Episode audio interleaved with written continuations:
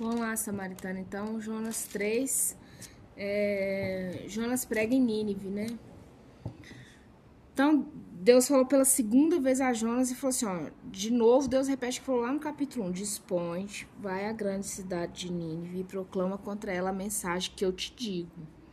Levantou-se, pois, Jonas e foi a Nínive, depois que o peixe engoliu e passou mal perrengue três dias lá dentro, né? Segundo a palavra do Senhor. Ora, Nínive era uma cidade muito importante diante de Deus e de três dias para percorrê-la.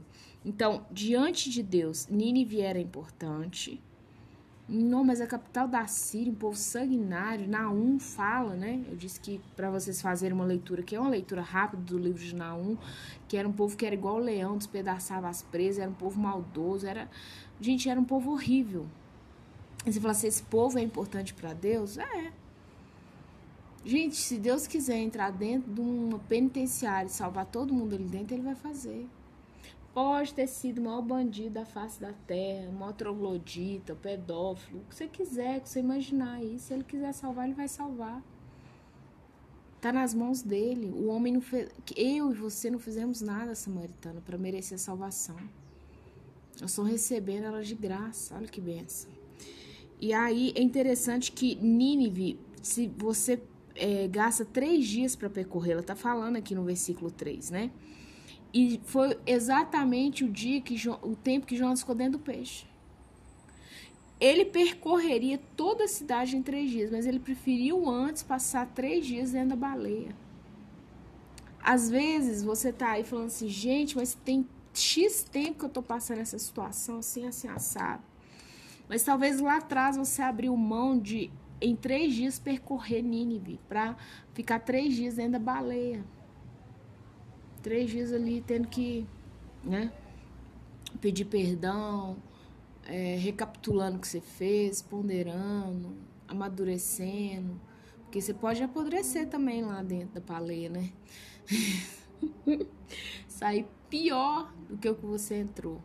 Mas o tempo que Jonas gastou de castigo dentro da baleia, com uma criança pirracenta, ele teria gasto para percorrer Nínive. É igual o povo israelense, não sei se você sabe, que o trajeto que eles fizeram em 40 anos se fazia em 40 dias. O povo demorou 40 anos por causa da murmuração e da desobediência, sendo que eles demorariam 40 dias igual Jonas, ele demoraria três dias para percorrer Nínive e fazer o que Deus mandou. Não, mas ele preferiu três dias ficar dentro da baleia. Se orienta, samaritana, se orienta. Eu falei isso, eu não volto atrás. Para mim, Jonas estava fugindo de si mesmo.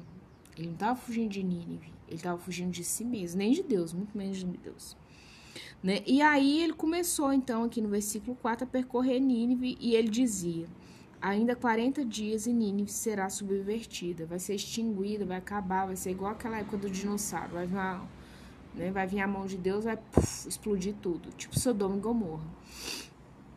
E aí, né, é, os ninivitas creram em Deus e proclamaram jejum vestindo de pano de saco, desde o maior até o menor. Então, Deus do rei até o servo todos, todos, todos pediram perdão e se vestiram. O pano de saco naquela época samaritana era uma forma de você demonstrar que você estava em profundo arrependimento. O arrependimento era tão grande que a sociedade ao seu redor via aquilo ali.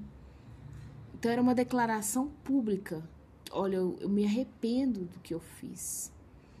Há contritamento no meu coração, arrependimento, a tristeza é, muitas vezes você chora pelos frutos que o seu pecado traz, mas será que você chora pelo seu pecado? Pedindo a Deus, falando assim, Senhor, é, eu tenho pecado de mentir.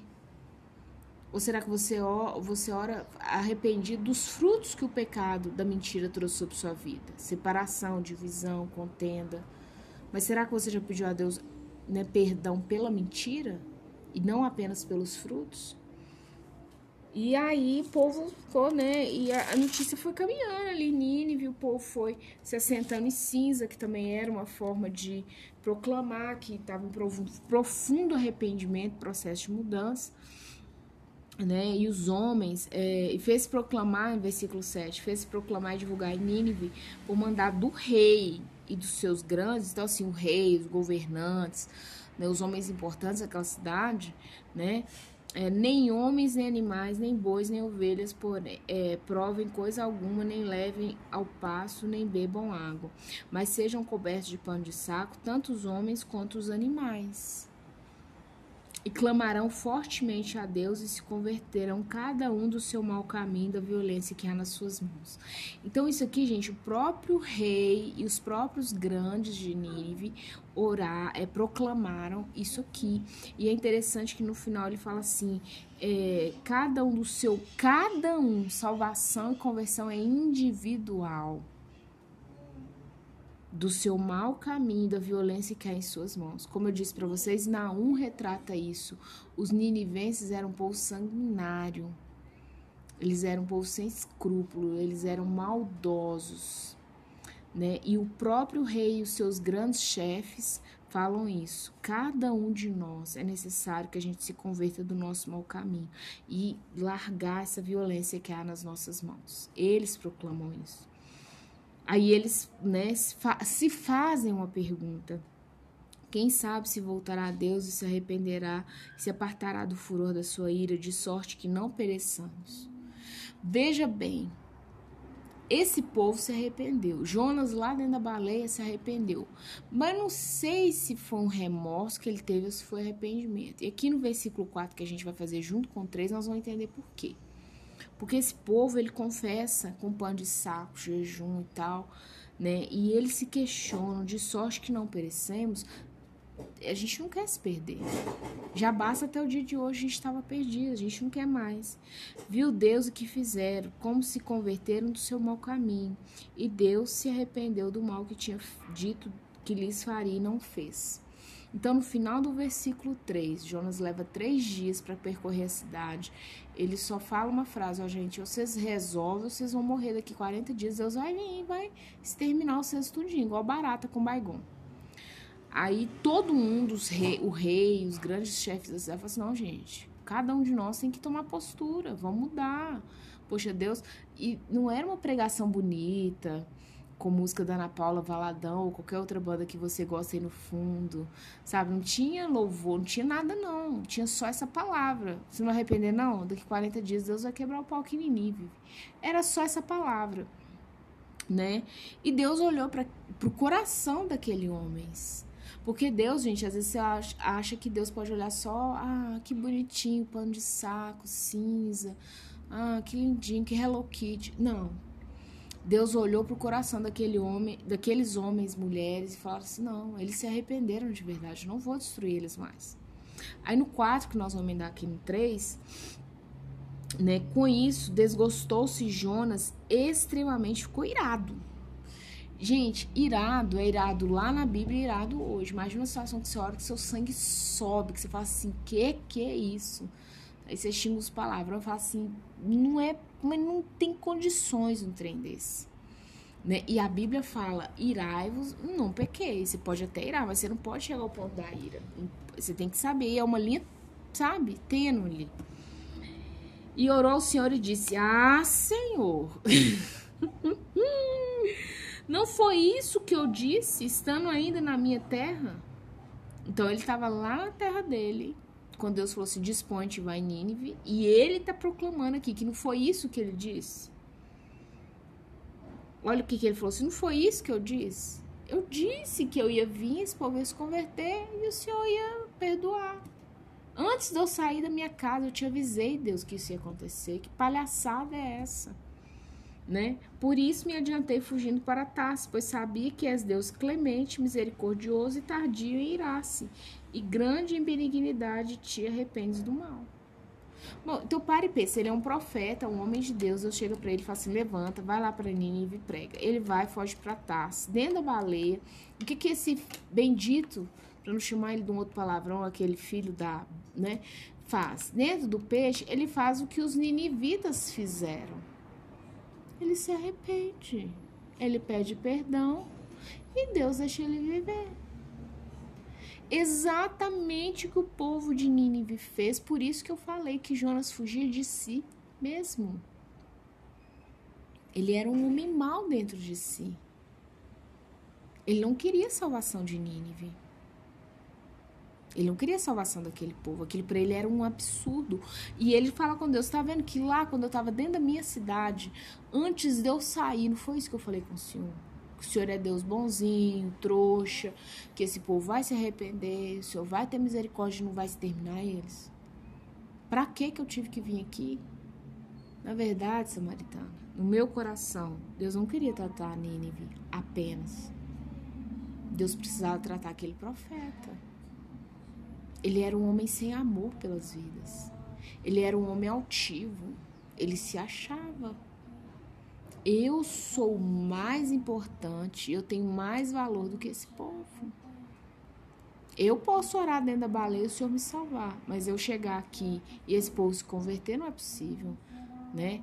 Aí tem algumas pessoas que podem falar assim, ah, mas é o nacionalismo, poxa, o cara, eles eram muito maldosos com os israelenses e tudo, né? Então, as pessoas podem até falar isso. Poxa, mas um profeta que sabe que Deus é um Deus que livra, cura, sara, liberta, que ele faz o que ele quer. Para um leigo, gente, ainda vai, mas para um profeta era uma questão pessoal. Mas Deus queria tratar aqui muito mais com Jonas do que com Nínive, né? Aí no versículo 3, peço-te, pois, ao Senhor, tira minha vida, porque melhor é morrer do que viver. Aí Jonas fala assim, que me mata, porque eu não quero ver essa palhaçada de novo. Chega, pra mim já tá bom. Uma vez no circo, satisfeito. E disse o Senhor, é razoável a tua ira? Gente, olha como é que Deus é fantástico. Deus ainda abre um diálogo com um cidadão carnal como Jonas. É razoável, Jonas? Tem certeza? Então, assim, Jonas nem deu resposta. O que Jonas fez aqui no, no capítulo 5? Ele saiu andando, foi para fora da cidade e ele ficou de lá só observando a cidade. Ficou de lá sentado, olhando para a cidade. Ele não quis nem dar resposta para Deus. Ele saiu andando. Como diz hoje em dia na linguagem, picou o pé e ficou de longe olhando, sentou e falou assim: Deixa eu ver o que, que vai acontecer. De longe com essa cidade. E no versículo 6 é interessante que o título fala assim: A lição do Senhor. Não falei com vocês que Deus tinha uma lição, era para Jonas, não para Nínive. Então fez o Senhor Deus nascer uma planta para, para subir por cima de Jonas, para que fizesse sombra sobre a sua cabeça, a fim de o livrar do, do, do seu desconforto. Talvez ele fosse calvo, né? Porque o sol na cabeça de uma pessoa calva é muito pior do que de uma pessoa que tem cabelo, apesar do suor. Pois Jonas se alegrou em extremo por causa da planta. Então ele, ai, que gostoso a plantinha aqui, sombrinha fresca, né? Mas Deus, no dia seguinte, ao subir da alva, né, quando o sol saiu, enviou um verme, o qual feriu a planta e essa se secou. Então ele teve um dia de alegria. E nascendo o sol, Deus mandou um vento calmoso oriental. O sol bateu na cabeça de Jonas. Então, quando o sol nasceu, né? Porque a alva é quando o sol tá saindo, mas quando o sol terminou, Deus mandou vir um vento calmoso, aquele ventinho bem quente, sabe? Oriental. E o sol bateu na cabeça de Jonas de maneira que se desfalecia, pelo que pediu para si a morte, dizendo: melhor é morrer do que viver. Então Deus manda o sol. Gente, as trevas só saem, samaritana, quando o sol da justiça chega luz e trevas. Tá? Tem muita treva na sua vida, na sua família, nas suas coisas. Só vai sair quando o sol de Deus chegar. E provavelmente esse sol vai sair queimando tudo que não pertence a ele. Aí Jonas falou assim: Olha, eu quero morrer. Versículo 9. Então perguntou Deus a Jonas: É razoável essa tua ira por causa da planta? Então atrás Deus pergunta para ele se é razoável a ira dele, porque Deus salvou Nínive. Aí ele, Deus faz a mesma pergunta. Faz sentido, Jonas, a sua ira por causa da planta? Mas claro que não era a planta, né, Samaritana? Era o bem-estar dele. Ele estava preocupado com a planta, ele estava preocupado com o bem-estar dele. E ele respondeu, Jonas respondeu no versículo 9: É razoável minha ira até a morte. Ele, inclusive, foi mal educado com Deus, né? Aqueles meninos pirracentos. É tão razoável que eu quero a morte. Só pra você entender, Deus. De tão puto que eu tô. Aí tornou o Senhor: Tens compaixão da planta que te não custou trabalho, a qual não fizeste crescer, que numa noite nasceu e numa noite pereceu. Então, assim, esse ramo aqui você tem misericórdia, né? E você não custou nada a você. Você só usufruiu. Você é o mordomo de tudo que está aqui nessa terra. Eu, você, Jonas, somos mordomos de tudo que está aqui nessa terra. E não hei eu de ter compaixão da grande cidade de Nínive, em qual há mais de 120, 120 mil pessoas que não sabe discernir entre a mão direita e a mão esquerda e também muitos animais, porque os animais iam ser fulminados juntos. Eu já falei com vocês, no céu vai ter animal. Jesus volta num cavalo branco, cavalo é animal, tem que ter. Então, olha só, Deus virou e falou assim: olha, não é, eu não acho que Deus estava chamando o pessoal de nível de burro, de falar que não sabia discernir entre a mão esquerda e direita. Mas é um povo de cegueira espiritual. Porque os assírios, eles foram um império samaritano. O império assírio, se você estudar, você vai ver que eles foram império.